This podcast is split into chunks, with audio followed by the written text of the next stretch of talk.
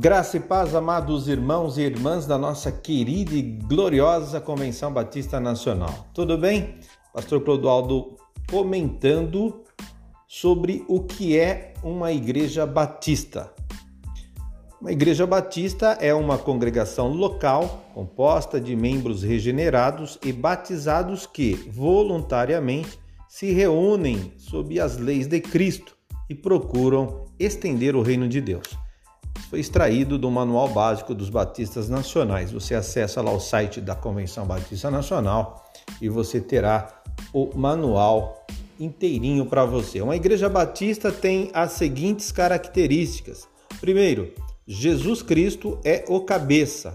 As igrejas batistas reconhecem Jesus como cabeça da igreja e o tem como chefe supremo. Ele foi legitimamente constituído como soberano do mundo e líder máximo de seu corpo, que é a Igreja. Segundo, as Escrituras Sagradas.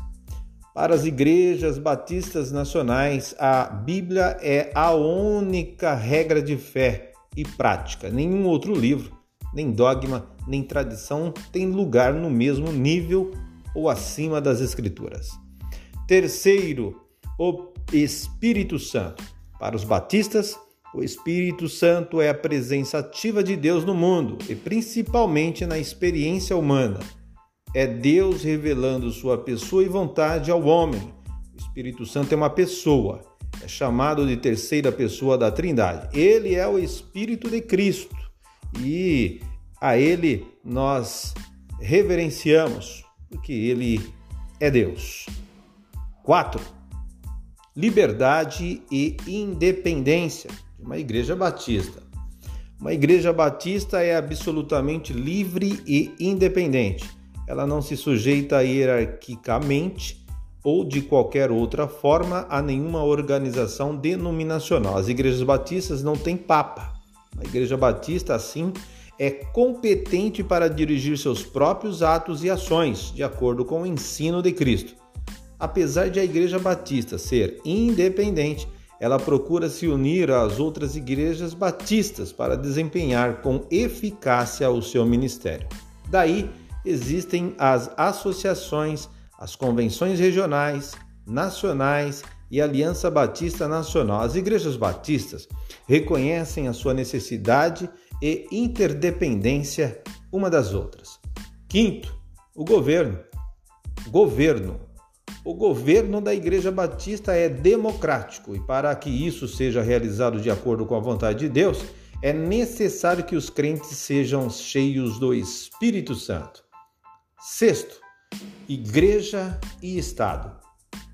Um dos princípios da Igreja Batista é ser essencialmente separada do Estado, tendo em vista o seu caráter e suas funções espirituais. Sétimo, Deveres e privilégios.